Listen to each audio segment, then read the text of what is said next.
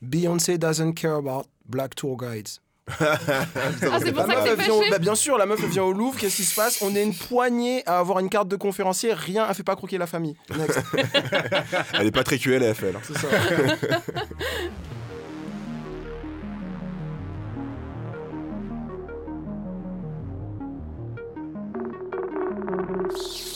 Un petit bruit buccal. nous les chips. Subtilement dosé. Le chip est en danger. Le chip Le chip. Vous écoutez. Le chip Vous écoutez Le podcast afro d'Arte Radio. quoi? Comme Bonjour à tous, vous écoutez le Chip, le podcast pop culture noir d'Arte Radio. Je m'appelle François Oulac et comme à chaque fois, je suis avec la fine équipe Mélanie Mwanga. Mélanie, comment vas-tu? Ça va, ça va, ça va. Et Kevin Donna. Go Oui, euh, le, le cri de Kevin tout à fait à propos puisque cette semaine, on va forcément mouiller le maillot pour la Coupe du Monde et euh, pour l'occasion, on a un invité de marque pour ça, Abdallah Swadri. Comment vas-tu? Ça va et toi? Ça va très bien, ça va très bien.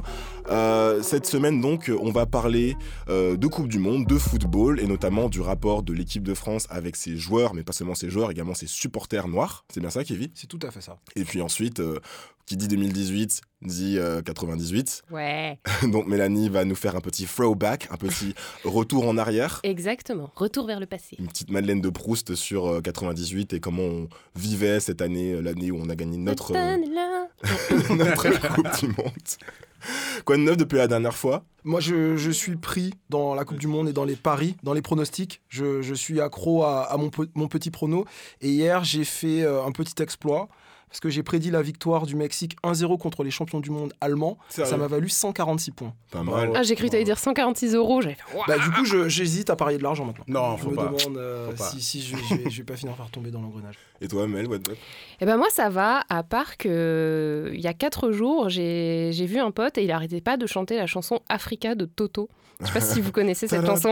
Exactement. Gonna think a lot to take me away from you. Ouais, voilà, ouais. cette chanson horrible.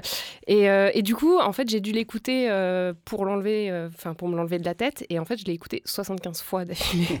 T'as vraiment compté les C'est 75 pas comme ça que Oui, ça marche. hein. Sur Spotify. Bah, moi, généralement, c'est comme ça que ça marche, mais en fait, c'est c'est vraiment une chanson euh, assez euh, envoûtante, mais du mauvais côté, quoi. Du coup, j'ai un peu fait quelques recherches sur cette chanson, et c'est une chanson écrite par une personne blanche, donc, euh, qui, de son propre aveu, a été inspirée par les pubs UNICEF. Et euh, du coup, euh, il, a dit en gros, Ah, j'ai vu des noirs dans cette pub et ça m'a beaucoup touché, donc j'ai écrit Africa et j'ai- rêvé à l'Afrique. Pour info, cette chanson était censée être une B-side en fait de, l'album Toto Fort. Et c'est devenu leur plus gros tube. On ne pouvait pas y échapper dans les, années 80 et on peut pas y échapper maintenant, visiblement.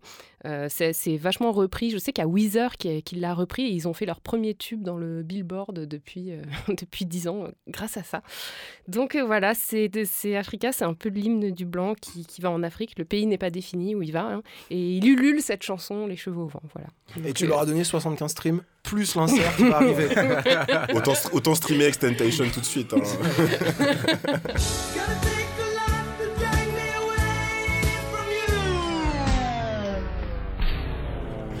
Abdallah, what's up? Je t'ai pas présenté, tu es animateur du podcast Banquette sur Nouvelles Écoutes qui parle de football. C'est ça Et tu exactement. es également euh, journaliste sur euh, Football Stories, la verticale foot de Combini. T'es très bien informé. Quoi de neuf ces derniers jours pour toi? Bah écoute, euh, un peu comme Kevin, là je suis full Coupe du Monde. Euh, J'essaie de regarder un peu tous les matchs. J'avoue que je me suis endormi devant, euh, c'était quoi le match? Costa Rica-Serbie. On peut pas t'en vouloir pour premier ça. but- après le premier but. Mais ouais, ouais, euh, beaucoup de Coupe du Monde. Et aussi, je suis euh, pas mal dans le Kanyeverse là en ce moment là. Avec tous les albums qui sortent et euh, j'écoute ça un peu en boucle. Donc c'est Coupe du Monde, Kanye, Coupe du Monde, Kanye. ouais. Juste comme ça, c'est c'est lequel ton préféré là du Kanyeverse en ce moment? Hum, J'avoue, celui de Pusha T, quand même. euh, moi, je suis un gros fan d'Eclipse à la base. Et là, il m'a mis d'accord. Ah là tu fais Ah ouais. plaisir. Là, tu Voilà. fais plaisir. Alors j'ai juste un truc à souligner, vous êtes à fond dans la Coupe du Monde, mais je suis la seule avec un maillot de l'équipe de France ce soir. hein. Un magnifique maillot euh, floqué au nom de Blaise Matuidi. Voilà. Charo. Charo, Mélanie Charo. C'est la classe. Tu mouilles le maillot, tu comptes pas l'effort. Bon, alors pour les, les contrôles techniques, les gestes, les trucs comme ça, on repassera. Mais par contre, vraiment, l'esprit l'esprit d'équipe, quoi. Putain. Bon, ok. Et Stop, passons au trash ou iconique. Le trashico. Trash ou iconique? Le trashico Le trashico. Mais Annie, tu voulais nous parler de Beyoncé pour ton trash ou iconique. Bah, on peut pas y échapper, hein, c'est le cheap. Beyoncé, c'est un peu notre marraine. hein. On, on se rappelle qu'on a appris la naissance des jumeaux en direct live il y a, il y a quelques mois. Euh, donc, ouais, je sais pas où vous étiez, vous, quand, quand on a appris que Beyoncé sortait un nouvel album ces, ces derniers jours. Alors, Dimanche là, matin, je me réveillais, j'ai j'ai- Ouais. Sûrement en train de dormir. Moi, j'ai vu ça dimanche soir euh, dans la rue. Je rentrais, euh, je Et il y a rentrais chez quelqu'un moi. qui a dit ah, hey, Non, non, non, j'étais j'étais sur Instagram et je tombe sur, euh, sur une vidéo et tout. Je suis mais c'est quoi ce son? Il est archi lourd. Ah. Et euh, je vois impossible de trouver l'album et tout. Et finalement, je l'ai pris, euh, je l'ai pris un peu plus tard, mais ouais, Ouais. pas mal. D'accord. Parce que bon, on, on dit Beyoncé sur un album. Bon, en fait, en vrai, c'est un, c'est un co-joint avec Jay-Z, mais euh, soyons honnêtes, c'est plus un featuring. Les gens attendaient surtout un album de Beyoncé. Voilà. Euh, on peut récapituler vite fait. La tournée On the Run 2 a commencé euh, il y a quelques semaines. Et du coup, c'est lors du concert, leur deuxième concert à Londres que l'annonce est tombée. Nouvel album disponible appelé Everything is Love, donc par The Carters. Euh, du coup, tout le monde sur le pont, tout le monde sur Tidal, hein, euh, c'est un peu le Spotify de Jay-Z. non, maintenant c'est sur Spotify aussi. C'est Ah vrai bon Ah ouais, ils l'ont. T'es ils l'ont- sûr Parce Ouais, que l'ai- cherchais tout à l'heure et c'était une fausse playlist avec Crazy in Love dessus. Non, ah, non, donc je- je, peux, je- peux résilier mon abonnement à Tidal. là. Tout à fait, tu peux virer ton abonnement gratos que t'as pour écouter l'album. Moi je l'ai écouté sur Spotify. ouais. Bon, voilà, Spotify du coup, pour écouter l'album aussi, et euh, regarder la vidéo du single sur YouTube, hein, Ape Shit donc. Petit mot sur Ape Shit, Beyoncé et Jay-Z ont loué le fucking Louvre hein, quand même pour tourner ce clip. Alors moi j'ai un pote que je ne nommerai pas ici pour des raisons de sécurité, qui était au courant en fait que Beyoncé était à Paris fin mai, mais qui me l'a avoué que hier parce qu'il avait peur que le bodyguard de, de Beyoncé le retrouve et lui casse les dents quoi. Donc euh, voilà, on peut juste dire que le clip de Ape Shit rend hommage à, à l'art, tout d'abord. hein, en fait, il y a- on y voit Mona Lisa, le couronnement de Napoléon, la Vénus de Milo, le radeau de la Méduse, et même la pyramide du Louvre, entre autres. Mais c'est aussi et surtout un hommage en fait aux corps noirs, qui sont un peu les grands absents de la peinture européenne hein, entre la Renaissance et le XXe siècle. Et donc euh, Beyoncé et Jay-Z, ils sont sapés comme jamais. Il y a des danseurs, des danseuses euh, de toutes les couleurs qui sont fluides et qui dansent sur les marches du musée. Donc c'est très beau. Je sais pas ce que vous en avez pensé. Euh, J'ai bien aimé le clip, je suis un peu fâché avec Beyoncé. Oui, tu nous en diras plus parce que moi aussi, elle commence un peu à. Mais bon, Mais pas pour les mêmes raisons, je pense. Ok. Donc ouais, ce projet d'album euh, commun entre les deux superstars, ça traînait un peu depuis 2015 dans les cartons, mais Beyoncé a été tellement chauffée en fait euh, par les infidélités de Jay-Z qu'elle a sorti Lemonade avant. Et du coup, euh, Everything Is Love sort donc maintenant et ça complète un peu cette trilogie Lemonade, 444 euh, et donc Everything Is Love sur euh, leurs leur déboires conjugaux. Euh, je trouve que Everything Is Love, je sais pas ce que vous en pensez, mais je trouve que ça, on- le titre, on, on dirait que c'est un peu inspiré d'un tweet de Kanye West euh, en mode euh, gourou du Ouais. développement euh, personnel. quoi. totalement, ouais, ouais. Je me suis dit, ah là là, hmm, peut-être qu'il va les poursuivre en justice. Bon, voilà. Donc euh, il y a neuf chansons, c'est aussi un peu l'été des, des albums courts, quoi. On dépasse plus dix Il a, chansons. il a- moment. il a totalement euh, surfé sur la vague de Kanye.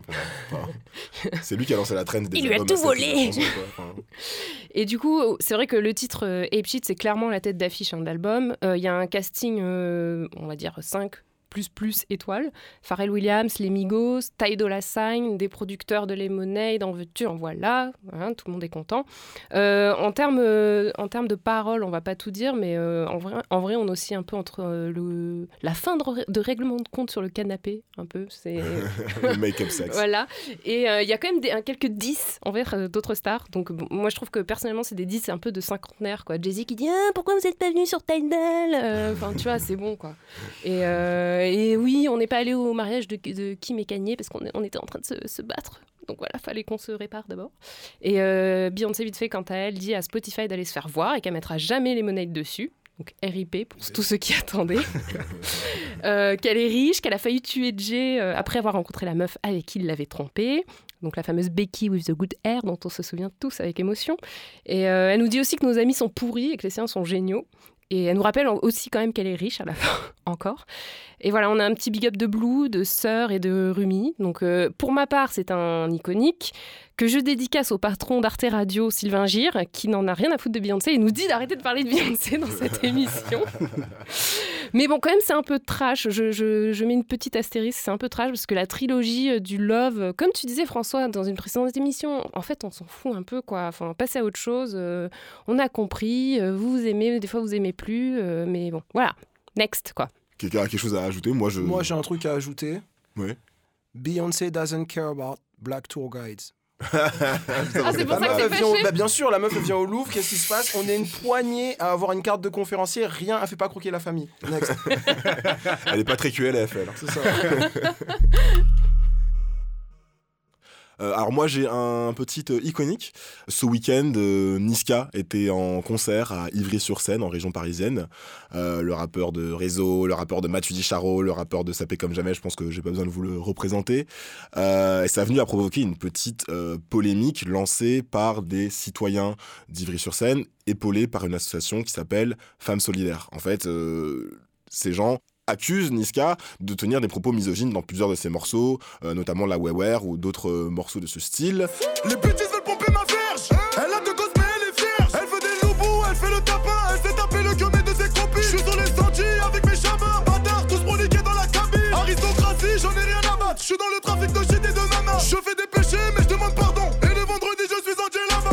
C'est marrant que cette euh, polémique arrive juste après euh, celle de Méline au Bataclan. Si on remonte un petit peu, il y avait également la polémique dont on a parlé dans le chip euh, de Damso et L'hymne. de la Coupe du Monde des Belges.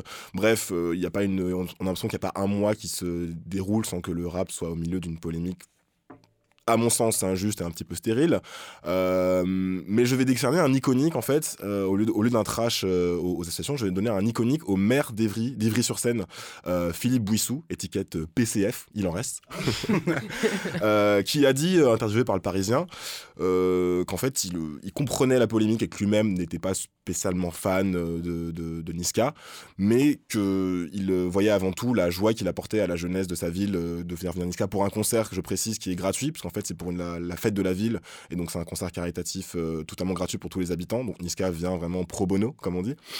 Et surtout, il a trouvé également que c'était un peu bizarre de faire ce procès à un rappeur, je le cite. Je crains fort que l'on soit beaucoup plus enclin à fouiller sévèrement dans la discographie des rappeurs de banlieue qu'envers des bonnes formes plus polissées mais qui ne sont pas plus valorisantes pour l'image de la femme. Et qu'est-ce qu'il prend en exemple? Il prend en exemple Mélissa de Julien Clerc. Euh, On, on déconnait Oh, là-dessus il y a deux semaines. on déconnait il y a su il y a deux semaines. Je pense que Philippe Bouissou, PCF, écoute le chip. et donc il, euh, il ajoute il a une bonne petite tête de gendre idéal, en parlant de Julien Clerc. Mais moi, personnellement, je trouve que ce qu'il dit dans sa chanson est tout aussi choquant. Donc je donne un, fi- un, un iconique à Philippe Bouissou, qui est pour moi l'allié blanc de la semaine. Ouais, alors moi, ce sera aussi un iconique et c'est euh, le maillot du Nigeria. Euh, comme, euh, comme le dit l'équipe, le Nigeria ne gagnera sans doute pas la Coupe du Monde de football, mais celle du style, oui. Euh, le maillot édité à 3 millions d'exemplaires a été en rupture de stock en précommande. Vous l'avez vu, le, le maillot, à quoi il ressemble? Ouais. Ouais, ouais. Donc c'est avec des motifs chevrons noirs sur les manches et vert sur le torse. Et euh, le, le maillot des, euh, des, des- des Nigérians de, de 2018, en fait, rappelle celui de l'équipe historique de la Coupe du Monde 1994, qui avait été, euh, je crois, la première, je parle sous ton contrôle, la première équipe africaine euh, à se qualifier pour, euh, pour des huitièmes de finale. Ouais, 94, en plus, c'est leur première Coupe du Monde. C'est la première fois qu'ils participent à une Coupe du Monde et ils se qualifient pour les huitièmes de finale. Ils font sensation et je crois qu'ils se font sortir euh, bah, contre une équipe qui va à, à peu près en demi, un truc comme ça. Ouais. Attends, t'as sorti cette tête, Abdallah? Non, non, j'avais noté. Je, suis venu avec mes notes. Ok, d'accord, ok.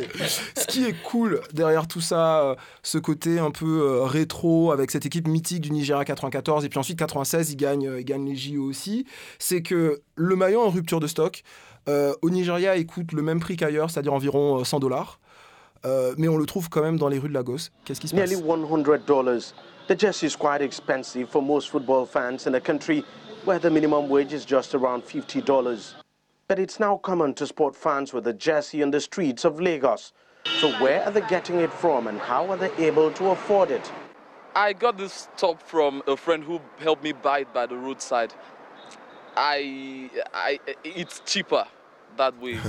Euh, Il y, a- il y a une télé nigériane qui a mis un petit sujet sur, sur YouTube. En gros, ils vont suivre des, des types qui, fra- qui fabriquent le maillot euh, au Nigeria. Et donc, tout le monde peut se procurer le maillot. Et ça coûte à peu près à produire euh, chez un tailleur local environ euh, 8 dollars. Donc, comparé aux 100 dollars pour le prix du maillot, ça m'a inspiré. Et du coup, je pense que moi aussi, je vais m'en acheter un la semaine prochaine à Château-Rouge. Voilà, Donc, ouais, ou, ouais, au plus, ouais, ça, ça, je, peux, je peux trouver ça, ouais. Donc, Kevin, on le sait, t'aimes le stand-up, mais t'aimes aussi le foot.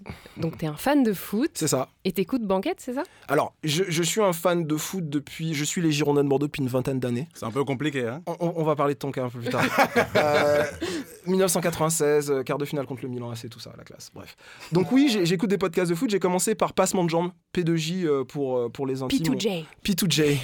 On passe un, un bisou euh, à Martin. Ils font plein de choses formidables, euh, notamment Auréole qui est euh, au Ground Control. C'est une exposition sur, qui mélange art de la Renaissance et, et football, la- toute la ferveur autour de la Coupe du Monde. Et puis, j'ai aussi découvert Banquette.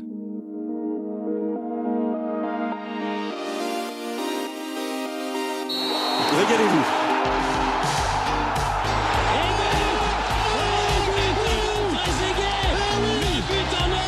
Et vous avez le pied au niveau de la chaussure.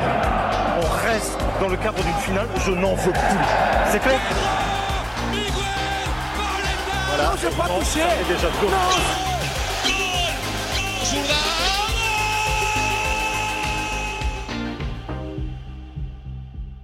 euh, véritable trouvaille.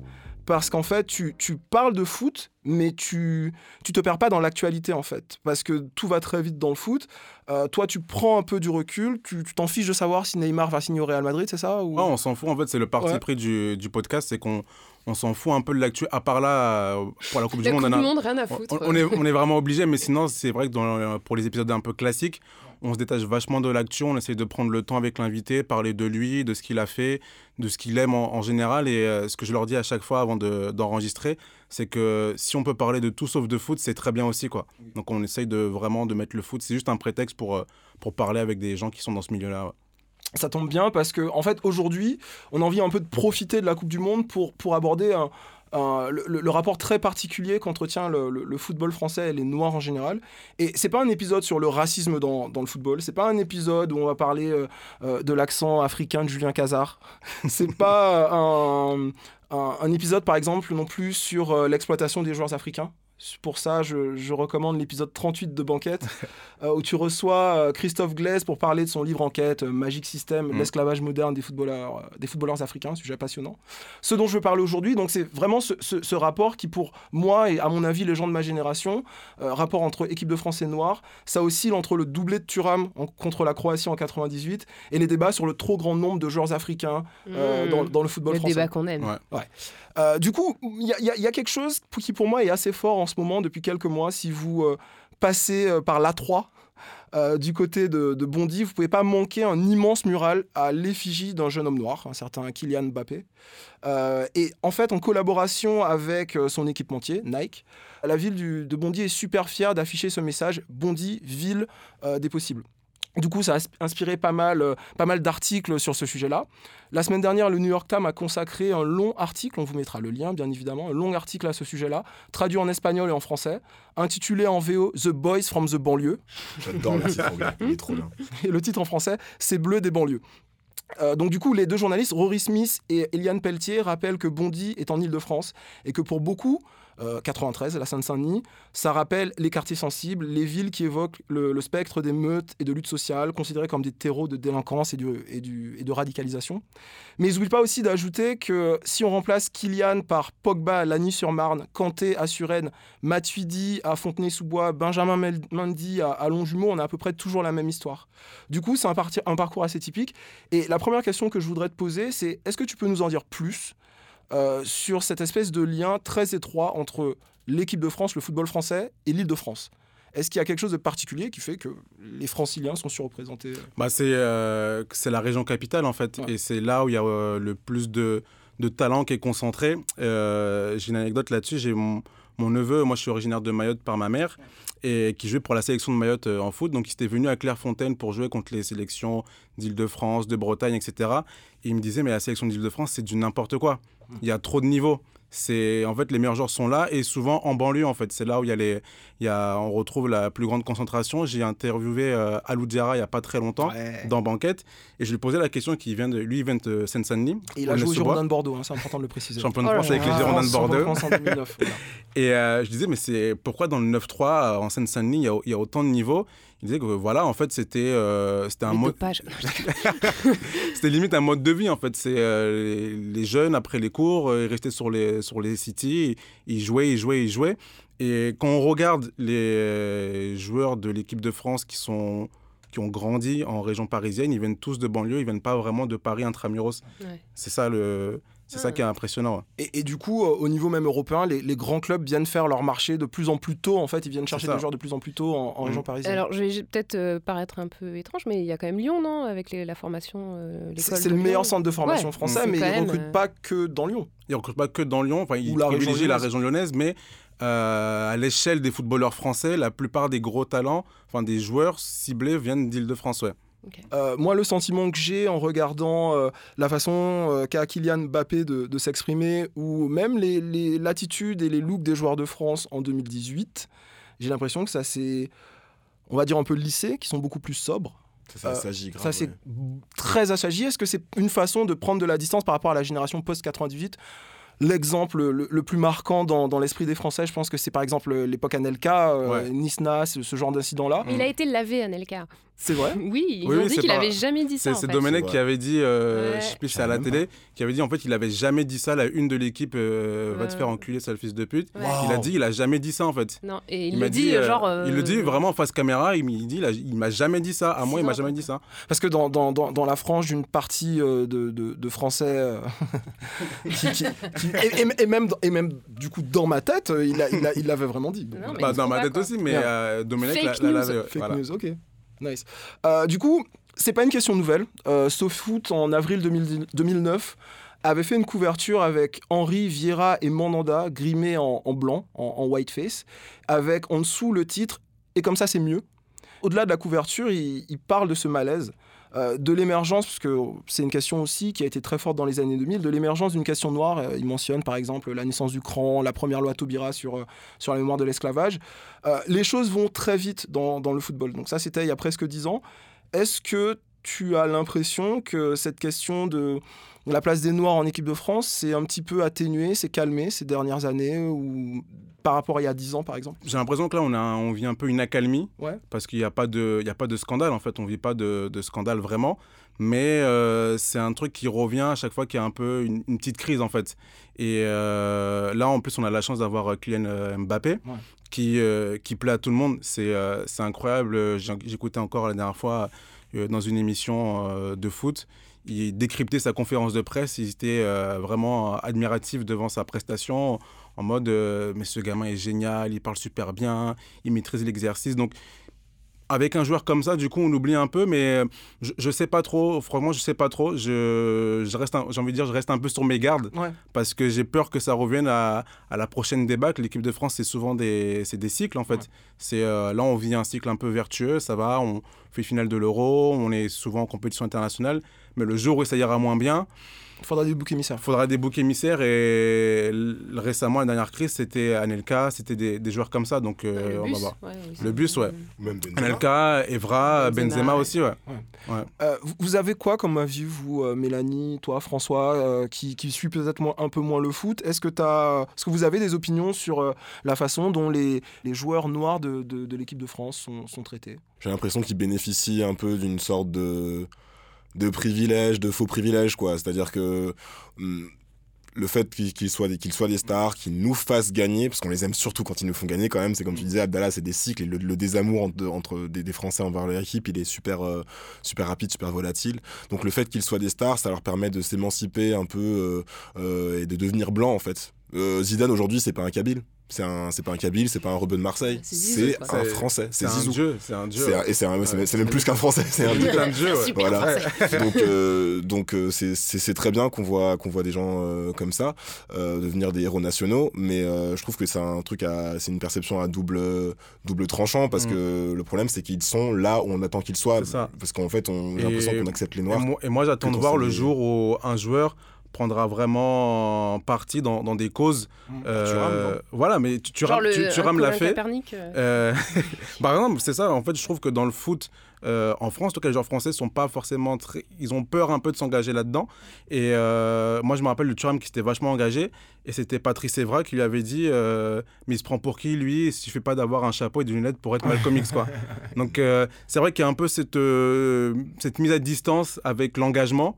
Donc là, on est content parce qu'ils parlent bien, ils font pas de vagues. Mais je sais pas si le jour où Mbappé va, va s'engager pour euh, le droit des Noirs, l'intersectionnalité euh, un jour, bah, je sais pas comment les gens vont réagir, tu vois. Je sais pas, ah, mais en fait, euh, il, est, euh, il est communautaire ou des trucs comme ça, je, je sais pas trop. Selon toute vraisemblance, il s'engagera pas parce que c'est pas bon pour l'image. il faut- Voilà, c'est ça. Mélanie, quelque chose à ajouter? Ouais, moi, je... il y a un truc qui me vient quand même, cette histoire de, de- d'hymne national. Là. Platini a dit, euh, moi, quand je chantais pas, parce que j'avais pas envie de le chanter, euh, personne disait rien.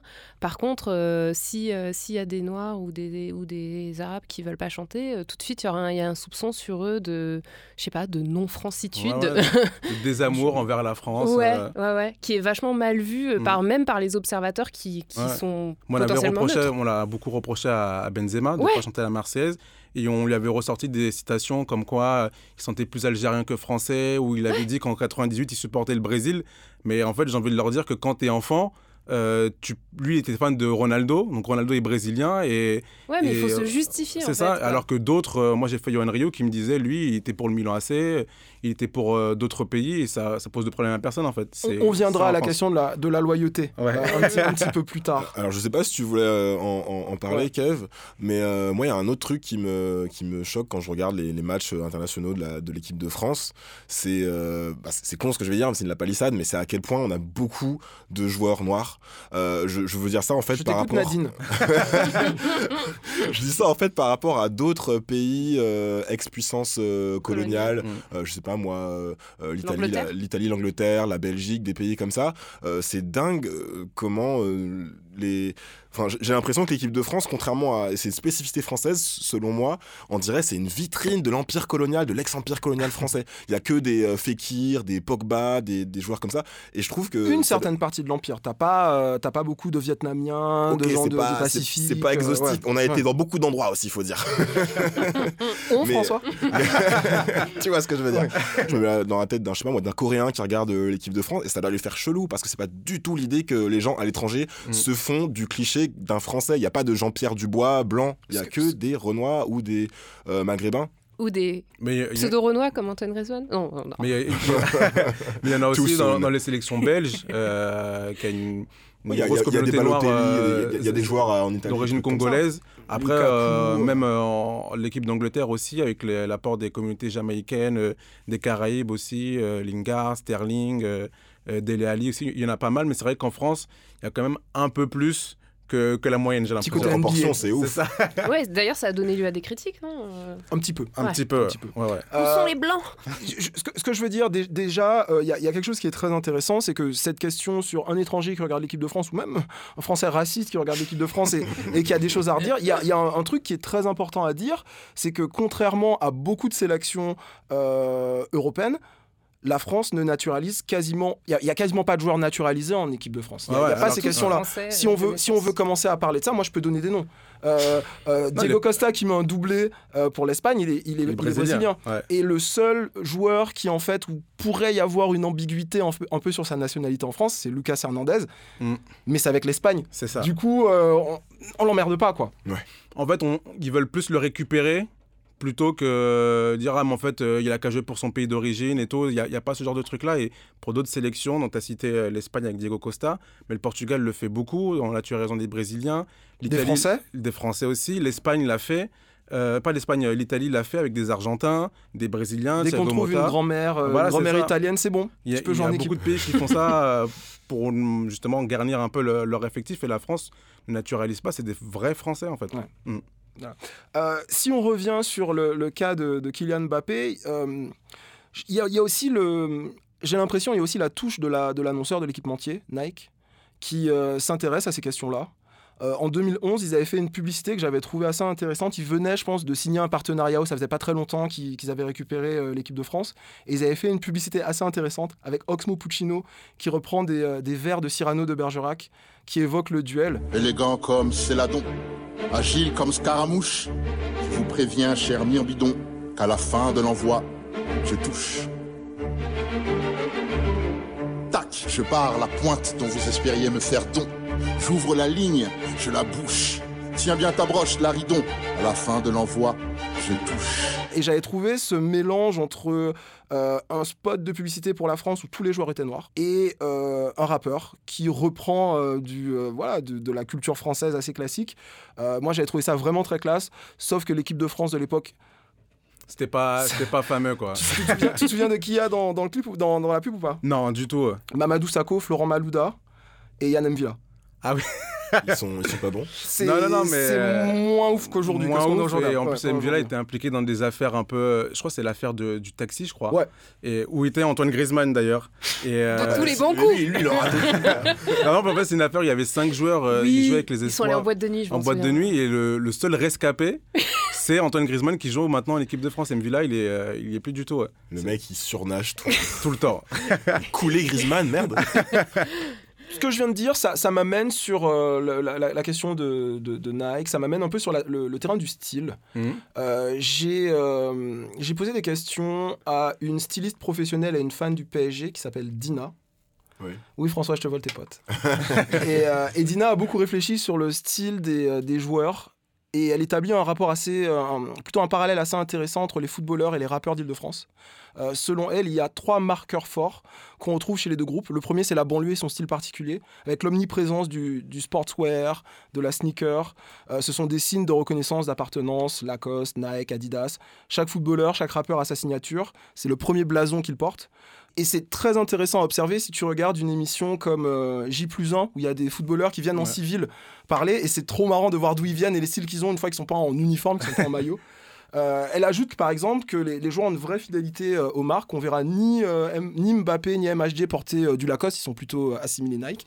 Après, c'est leur équi- équipementier, donc ils n'ont pas vraiment le droit de porter autre chose. Mais ça joue aussi un Ouais. peu, je m'imagine, dans le côté fan aussi de, de ces marques-là. Oui, oui. voilà. Oui, oui. Le, le deuxième marqueur selon elle, c'était le fait que la banlieue est collée à Paris et que Paris, c'est la capitale mondiale du luxe et de la mode.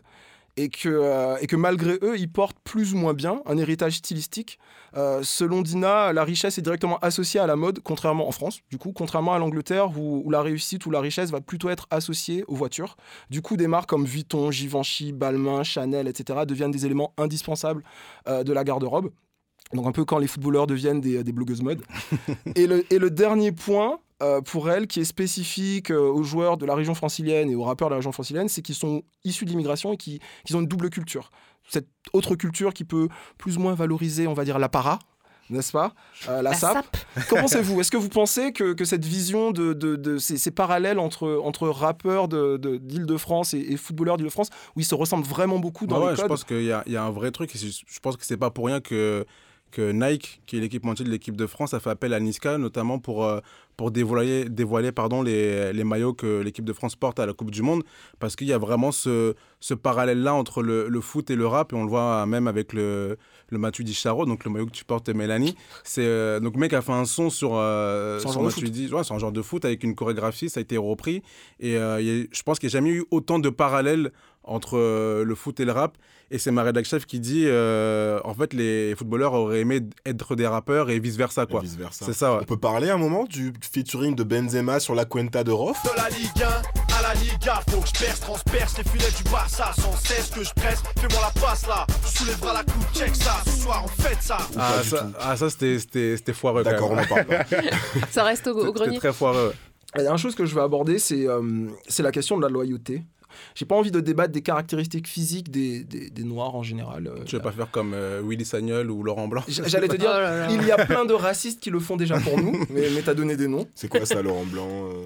Ah bah Laurent Blanc, c'était euh, c'était quand? C'était en 2011, donc il était sélectionneur de l'équipe de France et ils étaient dans une réunion avec le directeur technique national, donc celui qui chapeaute un peu toutes les équipes de France, le jeu qu'il doit avoir dans toutes les équipes de France. Il a été dit lors de cette réunion, je crois que c'est Laurent Blanc qui dit en France, on a l'impression qu'on forme le même prototype de joueur, grand, costaud, puissant, grand, costaud, puissant. Qu'est-ce qu'il y a actuellement comme grand, costaud et puissant? Les blacks. C'est comme ça. Bon, déjà, il dit Ah, les blacks. Donc, ça avait fait un scandale, on avait appelé ça le quota gate. En fait, ils voulaient instaurer des quotas pour pas qu'il y ait trop de Ah, binationaux. souviens, ouais. et Willy Sagnol qui avait dit, euh, en, en gros, je résume, que le joueur africain, il est physique et, et puissant, mais que c'était bien aussi d'avoir des, Nordiques qui sont un peu plus intelligents, qui comprennent mieux le jeu. Voilà. C'est de ça dont je parlais. et, du coup, ce que je voulais dire, c'est que, à mon avis, une grande partie de l'expérience noire en France, c'est euh, une expérience de binationalité. euh, la fameuse identité afropéenne. J'ai réussi à le caser. Euh, Les grandir en féministes France. de Twitter sont contents. C'est ça. Grandir en France, euh, c'est souvent, pour un noir, c'est souvent avoir une famille d'une autre nationalité, du- d'une autre culture. Et à la base, je voulais poser euh, la question suivante est-ce qu'on peut être noir et décemment, confortablement supporter l'équipe de France? Et au début, je trouvais que c'était un peu, un peu trop gros mais, comme question, mais il y a ce film qui s'appelle Entre les murs. Euh, je sais pas si vous l'avez vu. Ça fait un petit moment que je l'ai pas vu, ouais. Dans une classe. euh, c'est voilà, c'est le film, c'est un film donc de Laurent Cantet et de François Bégodeau qui date de 2008. Euh, L'histoire du film est assez classique. On suit un prof blanc qui passe une année dans un collège réputé difficile dans le 20e arrondissement. Et on y voit souvent des élèves de, de- de sa classe se chambrer sur leurs origines.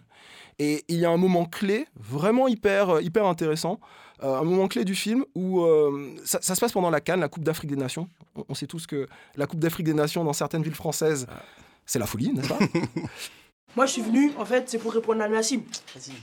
Il a dit, euh, comme le Mali, ils sont pas qualifiés pour la Cannes, il y a plus d'Africains, il y a plus d'Africains noirs pour supporter. Mais faut pas oublier un pays, il y a la Côte d'Ivoire aussi. Avec un joueur symbolique, Didier Drogba. Ah ouais. Didier Drogba, il est plus fort que tous les Marocains. Toi-même, tu sais. Allez, vas-y, vas-y, là. Didier Drogba, il joue à Chelsea.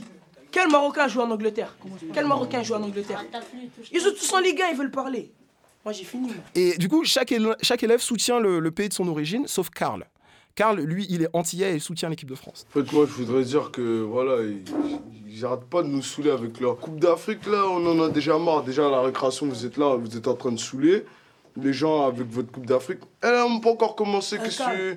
Là, je vais être Ouais, je- très poli avec toi. Vas-y, je excuse-moi de t'interrompre. T'as vu? Tu peux me dire, c'est quoi votre équipe nationale? La France. Et il exprime son ras-le-bol au, au- au tableau, et, et là, et là, ça, part, ça part en sucette. En gros, euh, il y a un élève qui s'appelle, Suleiman et qui, qui, qui le prend violemment à partie. Mais eh, pourquoi vous dites pas on est des Français au lieu de dire qu'on on est des Antillais? Et alors, c'est la même chose. Non, je pense pas. Regarde, regarde Non, les pense joueurs qu'on a. Il y a Thierry Henry, il y a Thierry, il y a Bidal, il y a Thierry, Thuram. Et t'as oublié regarde. Jarad. Il joue où, Jarad Eh, Diarra, déjà, mon frère, il va jamais aller au Mali. Non, il est déjà, pas déjà, déjà, ferme ta gueule, déjà, mon gars, je te dis cash. Je suis pas ton frère, mon gars, mais t'es ouf, ton frère a un mois. Mais regarde, t'as le vendu. Ouais, ça va aller pour et qui l'insulte, qui lui dit que voilà, c'est un vendu, qu'il n'a pas à soutenir euh, euh, l'équipe de France. Et d'ailleurs, le, le personnage euh, Suleiman finit par, euh, par se, fa- se faire exclure. Moi, j'ai trouvé ça malin dans le film d'emmener euh, cette question des, des identités qui s'affrontent sur le terrain du football, parce que justement, c'est un des domaines où les drapeaux s'agitent le plus. Euh, et du coup, le, le- le football met également les supporters dans des, dans des sortes de, de conflits de loyauté. Qui supporter? Est-ce que vous avez un avis sur la question? Euh, le, fait de voilà d'être français, d'avoir des origines ailleurs et de se retrouver à se dire est-ce que je dois supporter l'équipe de France? Est-ce que je soutiens le, pays de mes parents? Euh, Est-ce que- est-ce que vous avez un avis sur ça? Bah, je pense qu'en fait, il n'y a pas vraiment à choisir. Ouais. Euh, je pense qu'on est aussi bien français et on n'a pas à rogner les origines qu'on a. Euh, après, euh, moi, donc, j'ai dit je suis de Mayotte, mais je suis aussi d'origine comorienne. Ouais. C'est un peu, euh, c'est une histoire géopolitique un peu compliquée. Ouais. C'est parce pas que, le mot. parce que Mayotte, c'est les Comores, mais c'est mais c'est la France. Exactement, Voilà. c'est c'est ça, c'est très bien résumé. Et bon, l'équipe des Comores n'est pas très forte en foot, donc j'ai pas, euh, j'ai pas eu l'occasion de, On que pas dilemme, voilà, j'ai pas eu l'occasion de me réjouir en Coupe d'Afrique des Nations. Mais euh, moi, je me rappelle quand j'étais au collège, et l'exemple du film est vraiment parlant parce que c'est vrai. À chaque euh, Cannes, en fait, les gens euh, s'écharpaient parce que le Maroc jouait contre le Sénégal ou la Tunisie jouait contre la, Côte d'Ivoire ou la République démocratique du Congo. Et les gens étaient vraiment à fond. Mais en fait, euh, quand c'était l'Euro ou la Coupe du Monde, ben, en fait, on vibrait tous pour la France. Et à titre personnel, j'ai pas, je me- j'estime que j'ai pas à choisir entre la France et, et mon pays d'origine. J'ai- J'aime les deux et donc je supporte les deux quand l'occasion se présente. Ouais. J'ai du coup j'ai j'ai appelé mon père. Parce que, parce que dans, dans nos réponses, il y a quelque chose de générationnel. Nous, on, Mm. on- on a, on a grandi avec France 98, avec une équipe de France qui a gagné, une équipe de France qui a gagné en étant assez, justement, assez diverse, même si on a tous nos retenues et, et euh, voilà, euh, avec, avec ce mot-là. Mais j'ai appelé mon, mon père hier, c'était la fête des pères, donc j'ai appelé Fred. Euh, et je lui ai posé la question de euh, lui, dans sa jeunesse, qui est-ce qu'il supportait? Euh, Dans ses années de militantisme, il m'a dit qu'il qu'il soutenait que les équipes des pays décolonisés. Euh, le Brésil, le Zaïre en Le 1974. Brésil est décolonisé. Ah bon? Le, le Zaïre en 1974, première équipe euh, subsaharienne euh, à, à- à se qualifier pour une Coupe du Monde. L'Algérie, il m'a même dit qu'il soutenait les pays du bloc communiste, URSS ou Yougoslavie, avant de supporter l'équipe de soutient- France. il supporte Haïti, elle, ou pas? Je sais pas s'ils ont, si, ils ont participé à des Coupes du Monde. en plus, 74, en mais- 74. 74 Ouais. aussi à Haïti. Ah, néfaste. Et je lui ai demandé pourquoi. Il m'a dit que c'est euh, en dehors de, de plein de trucs euh, symboliques de l'État français colonialiste. Il me disait que c'est juste les injustices envers les, les- les joueurs antillais. Parce que lui, il n'est pas du tout de la même génération. Et c'est vrai qu'avant Mar- Marius Trésor, c'était très très compliqué euh, pour les joueurs martiniquais ou guadeloupéens de, de- de participer en équipe de France. Donc du coup, euh, dans des équipes comme le Brésil ou le Zaïre, ils se reconnaissaient plus que- qu'en équipe de France, qui aujourd'hui, justement, comme disait François, est une équipe quand même où il y a beaucoup de noirs. Ouais, non, mais, non, mais je, je trouve cet étalage un peu obscène finalement, tu vois. Étalage de quoi? Quand, je, quand je parlais de vitrine euh, coloniale, je trouve du coup ça fait un peu. euh, Exposition universelle. ouais, euh, c'est- chou. Abdallah, il y a des joueurs euh, mahorais euh, notables en France? Il y en a eu un qui a pris sa retraite là, il n'y a pas très longtemps, toi Philo Maoulida. Ah, bien sûr. C'était un peu le, le porte-drapeau de, de Mayotte qui a joué euh, notamment à l'OM, mon club de cœur, et euh, qui était pas très mauvais en plus quand il était là-bas. Mais c'était pas un très très grand attaquant, mais il a fait une carrière honorable dans les clubs de Ligue 1, de Ligue 2. Mais non, à Mayotte, on n'a pas eu de très grands joueurs. euh, on n'est pas un très grand pourvoyeur de, joueurs en équipe de France, dans le championnat tout court même. J'en arrive à la conclusion. Euh, vous l'aurez compris, je suis un fan de foot. Et du coup, le Martiniquais en moi, un peu conscient, euh, mais en même temps parisien d'adoption, t'as vu, se, retrouve dans, des situations un peu, un peu délicates. Je me refais souvent, en fait, la scène du film euh, Entre les murs où il y a les deux gamins euh, qui s'engueulent, mais en fait, je suis à la fois les deux gamins. Euh, je suis un peu pris. Une partie de moi est complètement révoltée par euh, le traitement qu'on réserve aux joueurs issus des anciennes colonies, pour qui j'ai autant d'estime que pour des artistes, par exemple. Et encore, on n'a même pas parlé de l'affaire Benzema quand, quand- quand je dis que, que- que j'ai de la colère pour la façon dont on traite les joueurs euh, racisés. Euh, je pense tout simplement que c'est l'affaire Dreyfus des années 2000. Oui, je l'ai dit. Donc, allez voir le cas Benzema. Et une autre partie de moi est complètement footix et euh, va conclure en disant Allez, la France, pour une deuxième étoile, on oublie tout. Presque tout. C'est beau. On n'a pas le même maillot, mais on a la même passion. C'est tout pour moi. C'est l'heure du euh, TBT, hashtag TBT. Euh, Mélanie, on va parler de 98 donc. Ouais, donc euh, Marty McFly, c'est moi. Je vous propose d'effectuer un petit retour sur l'année 1998. Qui étions-nous à l'époque? Qu'est-ce qui se passait dans la pop culture et dans la black culture? En gros, c'est un peu les questions qu'on va se poser. Donc, en la France, 1998, vous avez quel âge à l'époque? Euh, J'avais exactement le même âge que toi, Mélanie. J'avais 14 ans. Ouais. J'avais si 14 ans en vieux. 98. Eh ouais. Et toi, François? J'avais 10 ans. Oh non. Ah, je suis le plus jeune là. j'avais 8 ans. Oh, comme c'est mignon. Donc ouais, on était quand même jeunes relativement tous. Hein. Enfin, nous deux, oui. Pas Ouais. vous deux. Vous, Oh, c'était des- yo. À 14 ans, j'étais déjà un vieux. vous étiez des, des anciens, ouais. Et, euh, et ça allait dans vos vies? Vous aviez des amis ou comment ça se passait? Ouais, ça Ouais. allait. J'étais pas non plus au top de la popularité, mais euh, comme je te disais tout à l'heure, euh, je me suis rappelé que c'est la première fois que je passais à la télévision. C'était à quelle occasion d'ailleurs? C'était euh, pour l'esclavage. C'était les Ah. 150 ans de la commémoration de l'esclavage. 10 piges, frère. 14 Et- piges. On, on- m'a dit Kevin va, et je suis passé, euh, pour les Martiniquais, je suis passé à l'émission qui s'appelle Bien glacé.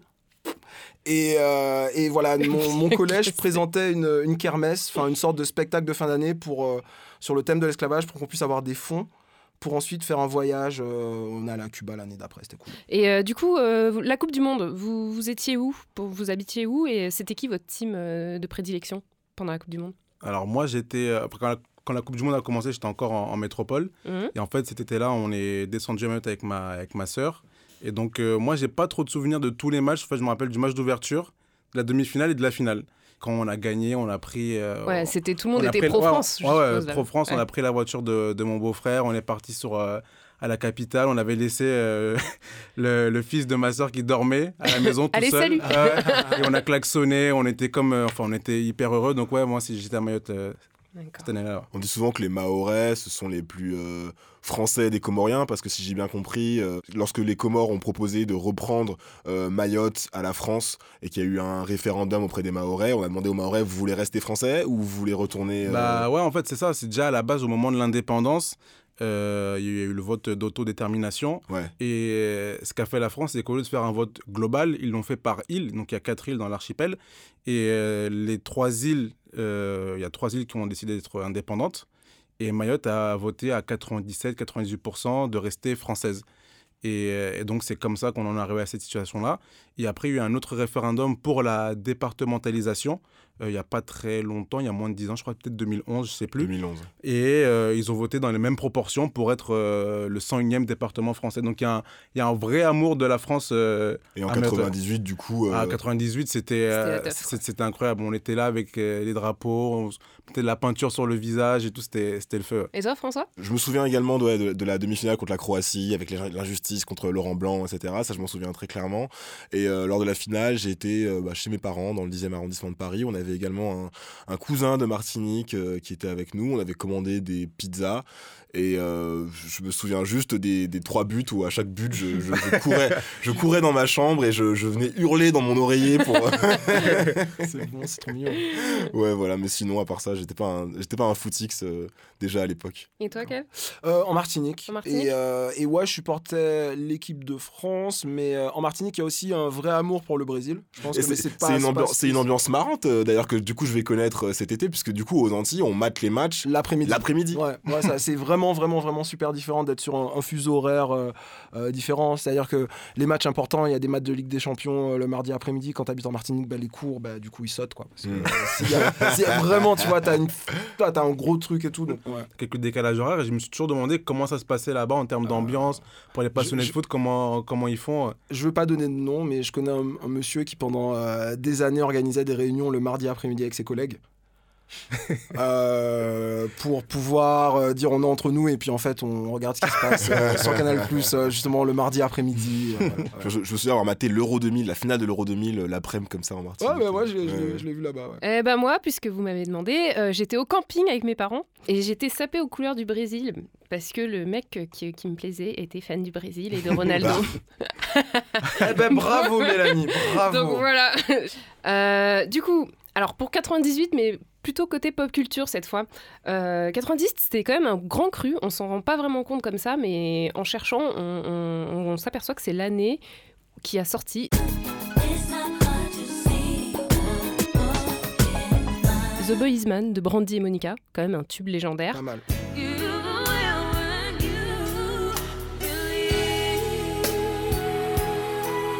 Euh, When You Believe de Whitney et Maria dans, dans la bande-annonce du Prince d'Égypte, il me semble. Tout à fait.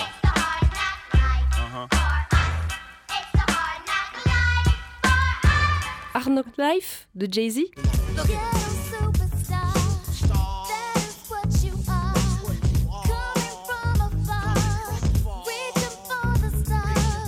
Et mon préféré personnellement, Ghetto Superstar de Pras.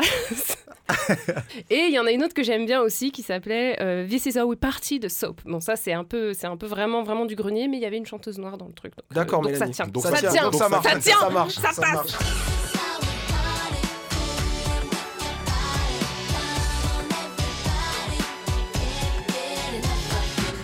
Et vous? Moi musicalement, euh, avec euh, recul, The Musication, The Miseducation of Lauryn Hill.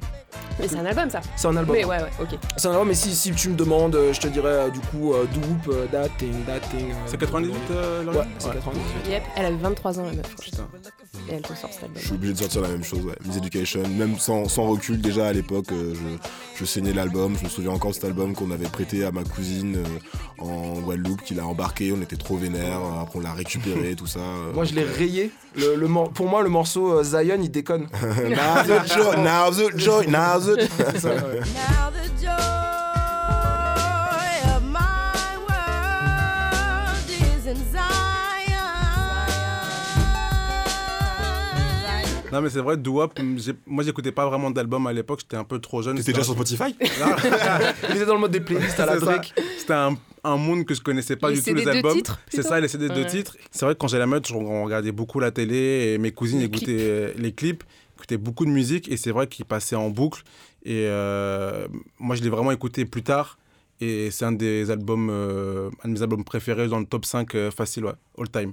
Euh, niveau cinéma aussi, il y a eu- il y, a eu des trucs en France. hein. On a eu Titanic un peu en décalé, qui est sorti en 98, Marie à tout prix, Mulan, The Big Lebowski, mais pour moi, le plus important, le- c'était la- quand même la sortie de Kiriko et la sorcière, parce qu'il y avait l'iconique Caraba dedans. Donc c'est un peu une bad bitch. quoi. C'est si vieux que ça Ça a 20 ans, Super sapé. Ça a 20 ans, Kiriko. C'est 20 ans. Tremblez des joies. Elle approche. Elle est là. Tremblez des joies. Tremblez d'effroi. Car voici Caraba. Eh J'avais ouais. un, j'avais un camarade en primaire qui m'appelait Kirikou qui me chantait la chanson. Mais non. Ah non, je, crois- Ah ouais, bonne Ah, je croyais que c'était un noir, mais en fait c'est un blanc. Ouais, Ah, ah. Malaise. Du coup, j'ai cherché. Et euh, il y a un film de 98 que j'ai beaucoup aimé, mais je sais pas si je l'ai vu en 1998 ou en 99. C'est euh, American History X, Mm. qui est un film qui m'avait un peu traumatisé, mais qui m'avait euh, vraiment, vraiment bien marqué. Et justement, euh, c'est une question euh, euh, de racisme aux États-Unis, de néo-nazis, de rédemption, de chute. Et, euh, et c'est à ce moment-là que je me suis dit, enfin, à cette époque-là, ouais, je me disais qu'Edward Donc Norton, c'était passage à la acteur. télé euh, sur l'esclavage et puis boum, American History. Ah, pas direct, je me suis radicalisé. euh, j'ai fait, je fais que des, je fais que des trucs de Renoir. Juste pour rebondir sur Titanic, parce que mon père, je sais pas euh, ce qu'il ce qu'il like ce film, il est vraiment fan de Titanic? Je me rappelle, il, il va pas au cinéma, c'est un mec qui va pas au cinéma, mais quand il est sorti, en, à l'époque c'était en VHS, il avait acheté un coffret et tout, et à chaque fois qu'il passait à la télé, il enregistre le film. Oh. Je sais pas pourquoi, mais Alors il a... qu'il l'a déjà en cassette. Ah ouais, ouais, ouais, il a, moi, on a plus la cassette, il avait, je crois, acheté en DVD, il l'a enregistré, il adore ce film, c'est c'est incroyable. Dès qu'il passe à la télé, il le regarde. C'est un grand Ouais. romantique. Ouais, ça doit être ça. Moi, il y a un acteur que j'aimais beaucoup à l'époque, c'était euh, Eddie Murphy. Il y avait ce film avec euh, où il se prenait pour, euh, enfin, il était un docteur, un vétérinaire qui avait le, Docteur Dolittle exactement, qui avait le pouvoir de parler Parle aux animaux. bien sûr. Et je trouvais ça charmé. On l'avait vu avec ma soeur, on avait trop kiffé. Après, les suites étaient moins bien, mais euh, enfin, juste parce que j'étais petit, j'adorais Eddie Murphy, j'adorais Eddie Murphy et voilà. Déjà bon goût. C'est ça.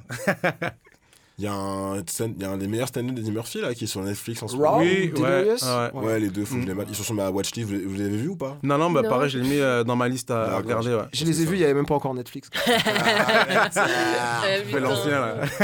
Bragging. Le OG. Euh, alors, juste, je voulais rappeler, en 98, hein, on, on connaît tous le slogan La France Black Blanc Beurre. Ah, j'avais oublié. Le, donc le 12 juillet 98, toute l'île de France descend sur les Champs-Élysées pour fêter la victoire. Euh, Le racisme est aboli en France. Nice. Euh, tout le monde est content et on se met à appeler les Noirs les Blacks.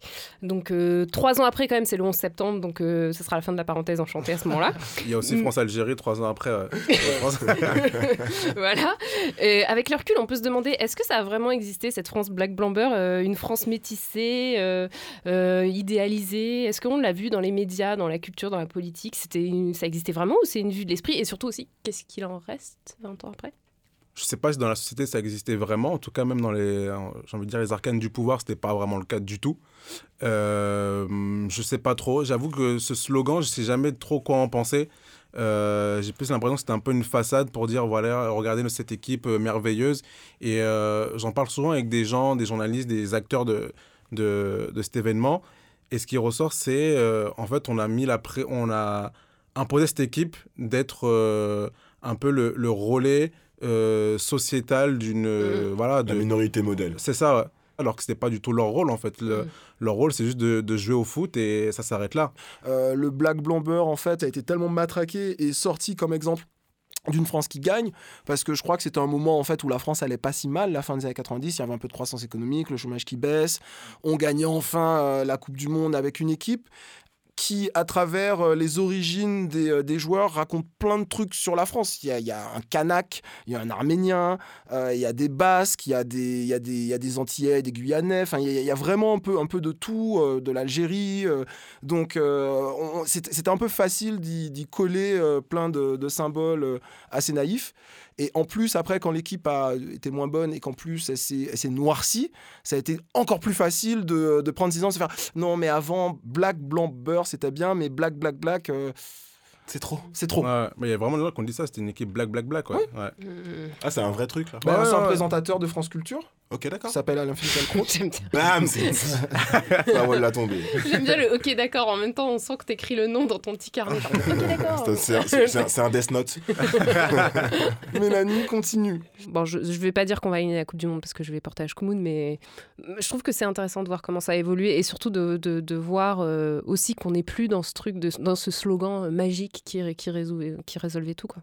Le football aussi, c'est aussi de la chance et du vice. Donc c'est pas juste en étant les gentils bisounours euh, qu'on gagne une Coupe du Monde non plus, je pense. On n'a pas eu tout le temps d'en parler, mais je me suis beaucoup marré en 2002 euh, lorsque- lorsqu'on était au toit, sur le toit du monde, qu'on s'est vautré comme des grosses merdes Ouais, et les que tous les champions mecs se sont pris d'affection pour les Sénégalais à ce moment-là.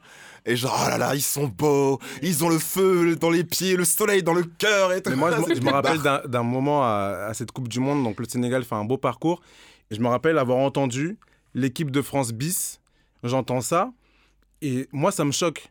Je fais, mais qu'est-ce qu'il raconte? C'est pas l'équipe de France bis, c'est le Sénégal. Pourquoi il dit ça? Parce que bon, il y a beaucoup de joueurs qui jouaient en- dans le championnat de France. Ok, il n'y a pas de problème, mais euh, non, c'est pas ça. C'est abusé. C'est, moi, ça m'avait, ça m'avait en tout cas choqué à l'époque. Ouais, Ouais, euh, vu que le Sénégal c'est à nous, s'il gagne, c'est un peu nous qui gagnons. Ouais, c'est ça. Il y a un peu, il y a un peu ce côté-là, des Roland de France-Afrique. de euh. De ouf, de ouf. dans le sport, il y en a beaucoup. Dans le, dans le sport, il y en a beaucoup. Énormément. Les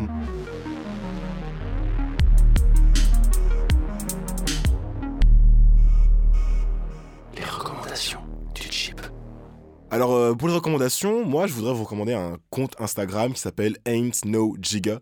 Euh, et comme son nom l'indique, c'est un compte Instagram qui est uniquement consacré à Jay-Z. C'est vrai? Ouais, c'est un compte consacré à Jay-Z. C'est pas un. Si je vais le décrire, c'est pas juste une fanpage de quelqu'un Ouais. qui adore Jay-Z, qui va reposter des photos. Ça ressemble plus à un blog d'histoire du rap. Parce que Jay-Z, c'est tout un pan de l'histoire du hip-hop américain. Deux Et- décennies, ouais. C'est super intéressant à, à lire et à suivre. Alors, euh, c'est un, une page qui mélange des, des photos récentes, euh, beaucoup de photos de coulisses, euh, des photos de, de behind the scenes, vous savez, de tournage, de clips, des choses comme ça. Mais également énormément de photos anciennes, de photos, euh, des photos de son enfance, des photos de son adolescence, euh, des, euh, des photos de shooting photos également. Et toutes les photos, en fait, sont datées et très très soigneusement légendées. C'est-à-dire que tu as le moment où a été prise la photo, des anecdotes qui entourent la photo et le- l'endroit où Jay-Z était et la place qu'il occupait dans sa vie à ce moment-là. Et donc on apprend plein de choses sur ben, ses cercles d'amis, euh, ses amis d'enfance, ses amis dans le rap, ses amis en dehors du rap également, parce que Jay-Z connaît beaucoup de monde. Et il y a énormément d'anecdotes super intéressantes sur l'amitié avec Notorious Big, avec Alia, sa rencontre avec Beyoncé. J'ai appris des tas de trucs euh, que je connaissais pas. Euh, par exemple, est-ce que vous saviez que, que, que Jay-Z, il, il a, il a des cheveux qui passent en album mode? En fait, quand... Ah oui, c'est vrai qu'il se laisse pousser les cheveux à certains moments. En fait, en fait, en fait, Jay-Z a généralement toujours une coupe de cheveux très courte, un peu Ouais. comme la tienne, Kevin. Et en fait, quand il se laisse pousser les cheveux, c'est qu'il est en train d'enregistrer un album. Et lui-même l'a dit en interview, et donc il est cité sur le, le- la, la page Instagram. Et donc les fans de Jay-Z, dès qu'ils voient ses cheveux un peu poussés, disent He's in album mode, il va sortir un album. Et dans le clip de Ape Shit, il a les cheveux très longs. Euh, je vous donne juste une petite anecdote. En 2003, il doit organiser euh, à New York, à Rockers Park, un match de basket contre euh, Fat Joe. Fat Joe et le Terror Squad. Donc en fait, le, le- le deal, c'est que les deux rappeurs doivent assembler une équipe en faisant appel à des joueurs de leur réseau. Ouais. Fat Joe, il joue au basket? Non, non, non, ils jouent pas. Les, les- les deux rappeurs devaient assembler une Ah équipe de joueurs pro. de joueurs pro ou semi-pro, qui ils voulaient en fait. Ok. C'est comme dans Et The donc- Wire, euh, dans la saison 1. Exactement, la saison 2. La saison 3, la saison 3. Non, dans la saison 1, avec Prop Joe et Alors, Evon n'essaie pas de prendre Abdallah sur The Wire, C'est la saison plaît. 3, je te... Pareil, ce que tu veux. Saison 1, épisode 8. J'irai vérifier après l'émission. Bref, ils doivent, ils doivent organiser ce, ce match de foot, de, de basket. Chacun assemble son équipe. Euh, évidemment, il y a beaucoup de stars de la NBA. L'équipe de Jay-Z est com- composée de joueurs stars tels que Shaquille O'Neal, qui en fait était gardé comme arme secrète. Il, avait, euh, il était dans un, dans un hôtel pas loin de Rocker Park. Et il attendait l'appel de Jay-Z pour rentrer sur le court en mode surprise. magnifique. Incroyable. Donc des joueurs stars de la NBA, évidemment, grâce au gros réseau de Jay-Z, et des joueurs un peu plus jeunes, mais prometteurs. LeBron James, Ok. En 2003, du coup 2003. Avec euh, la Un petit 19 ans, il a Voilà. 19 ans, En il fait, est. ouais. Jay-Z a, a découvert le, le- LeBron James très très tôt et ils sont amis depuis euh, plus de Ah, 15 mais ça, ça vient de là alors. Parce qu'il joue dans un. En clip, fait, enfin, il joue au basket contre LeBron James dans un clip euh, Dans dans DOA, dans exactement. DOA, ouais. Exactement. Et donc ce qui se passe en fait, c'est que ça devait être un événement totalement historique à la fois de l'histoire du basket et du streetball, euh, avec plein de stars, plein de gens, plein de, plein de, de VIP, de rappeurs, etc. Vous imaginez le truc. Sauf qu'il y a eu une coupure d'électricité géante Non. qui a mis euh, dans le noir environ 55 000 foyers à New York. Et du coup, le match a dû être annulé euh, et reporté à une date ultérieure. Problème. Jay-Z n'a pas pu euh, organiser le match ni être présent. Le match a été annulé définitivement parce que la date qui avait été choisie pour le report, c'était celle sur laquelle il avait booké un jet privé pour l'Europe pour ses toutes premières vacances avec Beyoncé. Et donc du coup, il a, il a préféré mettre sa, sa relation naissante avec Beyoncé devant le match de basket qu'il avait pris des mois à organiser. C'est pour toutes les meufs qui euh, se disent alors est-ce que du coup je suis patiente? Est-ce que je laisse euh, euh, tu vois, regarder un match de foot ou de basket ou, euh, tu vois? Ouais, mais en gros, voilà, allez sur le, le- la, la page Ain't No Giga, No c'est super détaillé, super sourcé, c'est super intéressant, je vous le conseille vraiment. Que, que vous soyez fan de Jay-Z ou juste fan de rap, c'est super intéressant. Moi en recommandation, j'en ai deux. Euh, mais avant de faire mes recommandations, je vais commencer par un mea culpa. Qu'est-ce que t'as suis- encore fait je me, suis, je me suis trompé il y a deux semaines. En fait, j'ai annoncé euh, un concert de Tyler the Creator. euh, J'ai vu quelqu'un qui t'a engueulé Ouais, sur mais Twitter. je me suis fait engueuler de pas droite et à gauche. Euh, en fait, en gros, l'application Songkick, qui est une application qui euh, recense des concerts d'artistes que vous aimez, m'envoie une notification concert de Tyler the Creator au baiser salé. Donc du coup, je passe en mode shut up and take my money. Je prends deux places, je pose pas de questions et j'annonce. Et en fait, ce sera juste une jam session. Mais euh, j'y serai le 22 juillet, ce sera cool quand même. Pas de souci. Euh, sinon, il y a Prince, je crois, qui passe à la Fnac des Halles en showcase euh, le 14 juillet. Si ça vous dit, c'est pas mal. Michael Jackson en première partie. C'est ça, c'est ça. Et puis, euh, non, voilà. Donc pour ça, pardon, désolé, mais à coup pas la fatigue, ça ne se reproduira plus. Euh, voilà, de notre côté, j'ai pas la carte de presse. Euh, et puis, mes deux vraies recommandations, c'est euh, tout d'abord, évidemment, Banquette. Quelques épisodes en particulier sur euh, le Franken Player. Euh, je voudrais revenir sur un épisode sur les milieux de terrain où euh, il y a un, un podcasteur qui s'appelle David. Excuse-moi, c'est quoi Franken Player Tu peux en développer? fait, En fait, c'est tout vient d'un livre de Cicérano sur le basket. Il s'est amusé à faire un chapitre où il composait son joueur de basket idéal selon plusieurs caractéristiques. Et pour chaque caractéristique, il fallait prendre un seul joueur. Donc, par exemple, lui, il, a fait, il est parti dans des trucs beaucoup plus loufoques que nous. Il a dit Je prends le front de Paul George, euh, l'envergure des bras de tel joueur, les yeux d'un autre, euh, le dribble de quelqu'un d'autre. Et nous, on s'est amusé, on s'est inspiré de ce livre pour faire euh, le- la même chose pour les joueurs de foot, mais poste par poste. Ah, c'est génial. Ouais. Et donc, dans, dans la catégorie euh, euh, milieu de terrain, il y avait un certain David H. On lui a demandé quel était le nom idéal du milieu de terrain. Il a répondu Ngolito Cantegas. C'est En, ça. en- en disant qu'en gros, les, les joueurs d'origine africaine étaient toujours sous-cotés et que les joueurs, tu vois, latinos, brésiliens, portugais, etc., ils, a- ils avaient une plus grosse cote. Est-ce que tu penses que c'est vrai? Mais même des fois, en- dans un même continent, genre les Sud-Américains, euh, je sais pas si un Péruvien est très très fort, euh, ils vont dire bah, s'il avait été euh, brésilien ou argentin, il jouerait dans les plus grands clubs. Ouais. Et ça, c'est vrai que Zidane l'avait dit pour euh, Paul Scholes, Ouais. et je crois qu'on en parle d'ailleurs dans ce, dans ce podcast-là. Euh, Zidane, qui est un grand fan de Paul Scholes, avait dit s'il avait été, euh, si ça- il avait eu la tête de David Beckham, par Mm. exemple, bah, il aurait été Ballon d'Or. Ouais. Donc euh, oui, oui, ça, ça, ça joue aussi, je pense, ouais. Donc Ngolito est validé. Ngolito euh, est complètement, euh, complètement validé. Donc ouais, alors euh, allez écouter euh, Franken Player. Il y a combien de... Il y en a quatre, c'est ça? Quatre on a épisodes plus on a- celui avec les entraîneurs, C'est ça, on a fait 4 sur les joueurs, donc défenseurs, milieu de terrain, attaquant et les numéros 10, Ouais. qui est un poste à part. Et après, on a fait un truc sur les entraîneurs. ouais. Ok, bah, c'était c'est- c'était c'était vraiment, vraiment, vraiment un plaisir C'est d'écouter ça. concept. Ouais, Ah, merci. C'est vraiment cool. Et si par contre vous en avez marre du foot, avec la Coupe du Monde, les podcasts sur le foot, le foot à gauche et à droite, vous pouvez aussi écouter et vous renseigner sur de la poésie. Je vous recommande un article en anglais du New Yorker sur euh, un intellectuel noir américain qui s'appelle Alain Locke et qui a passé pas mal de temps à Paris, qui a aussi euh, à l'origine d'un courant artistique passionnant qui vient de New York s'appelle Harlem Renaissance. Donc du coup, euh, cet article du New Yorker se plonge un peu sur la face cachée d'Alan Locke, notamment d'une relation homosexuelle euh, qu'il aurait eu avec euh, un poète américain qui vivait à Paris qui s'appelle Langston Hughes. C'est vraiment super intéressant, ça montre une autre facette de, de- de- de cette scène qu'on ne connaît pas vraiment. Euh, L'article s'appelle The Man Who Led the Harlem Renaissance and His Hidden Angers, donc c'est à propos de justement euh, toutes ces passions cachées. Euh, je vous recommande ça, et si vous n'avez pas envie de le lire, ça s'écoute aussi en version audio, comme une sorte de podcast, voyez-vous. Donc, euh, J'aime pas les mettez- podcasts. Pas les podcasts Mettez-vous ça dans les oreilles. Si vous avez envie de, de l'écouter, ça dure 28 minutes. Sinon, si vous avez envie de le lire à la plage, dans le métro et tout, ça se lit très bien et c'est cool. Voilà, c'est ce que je vous recommande. De football et de la poésie. Euh, alors moi, c'est pas une recommandation Black Culture, donc euh, ne criez pas parce que c'est une recommandation, c'est une recommandation raciste culture de Confédéré, donc euh, ça marche en fait, ça passe. donc euh, en fait c'est une mini-série qui s'appelle Sharp Objects, qui est adaptée d'un roman de Gillian Flynn qui a écrit Gone Girl et qui est réalisé par Jean-Marc Vallée, qui est le réalisateur de la série Big Little Lies et du film Wild. Donc en fait, Sharp Objects, c'est une mini-série qui raconte l'histoire de Camille Pricker, qui est incarnée par Amy Adams, une journaliste qui retourne dans sa ville natale de Redneck, euh, qui s'appelle Wingap, pour enquêter sur deux meurtres de jeunes filles. Mais du coup, elle-même, elle cumule aussi un peu les problèmes euh, et les traumatismes. Elle vient tout juste de sortir de l'hôpital où elle était... elle était internée pour cause d'automutilation et sa maman est un peu une zinzin digne d'un roman gothique. Donc en fait, euh, bah, c'est un drame euh, obsédant sur le passé, la famille, le racisme, parce qu'il fête les, le confédéré de la ville, qui lui rend hommage. euh, les Noirs sont tous des domestiques. Enfin, c'est génial et ça, c'est censé se Il passer y a un en, album. Panini avec les, les racistes numéro 1 et tout. C'est assez, assez flippant.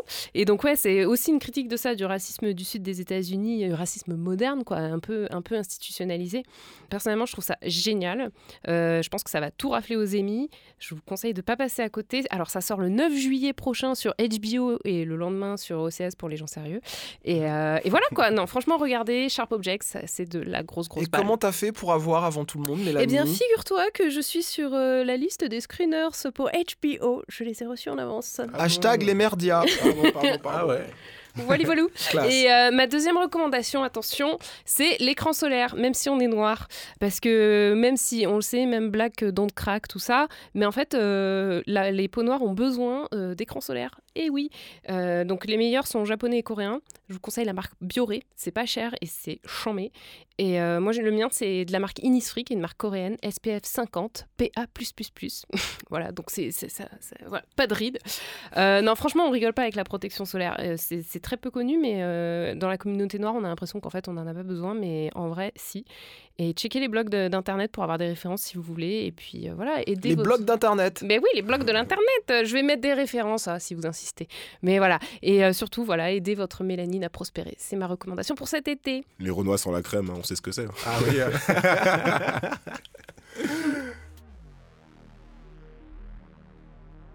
Ok, ben je crois que ça y est, c'est fini pour euh, cette émission. C'est également fini pour euh, la saison du chip. C'est le- C'est le season final. Avec peut-être un bonus épisode.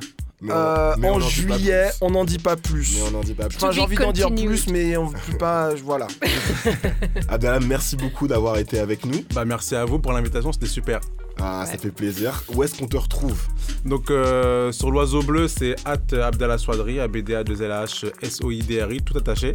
Et euh, puis bah, c'est là où on me retrouve, c'est là où je m'exprime le, le plus. C'est la fin de cet épisode. Retrouvez-nous euh, sur les réseaux, at, le Chip Podcast, sur Twitter et Instagram. Laissez-nous 5 étoiles sur l'application Apple Podcast, s'il vous plaît.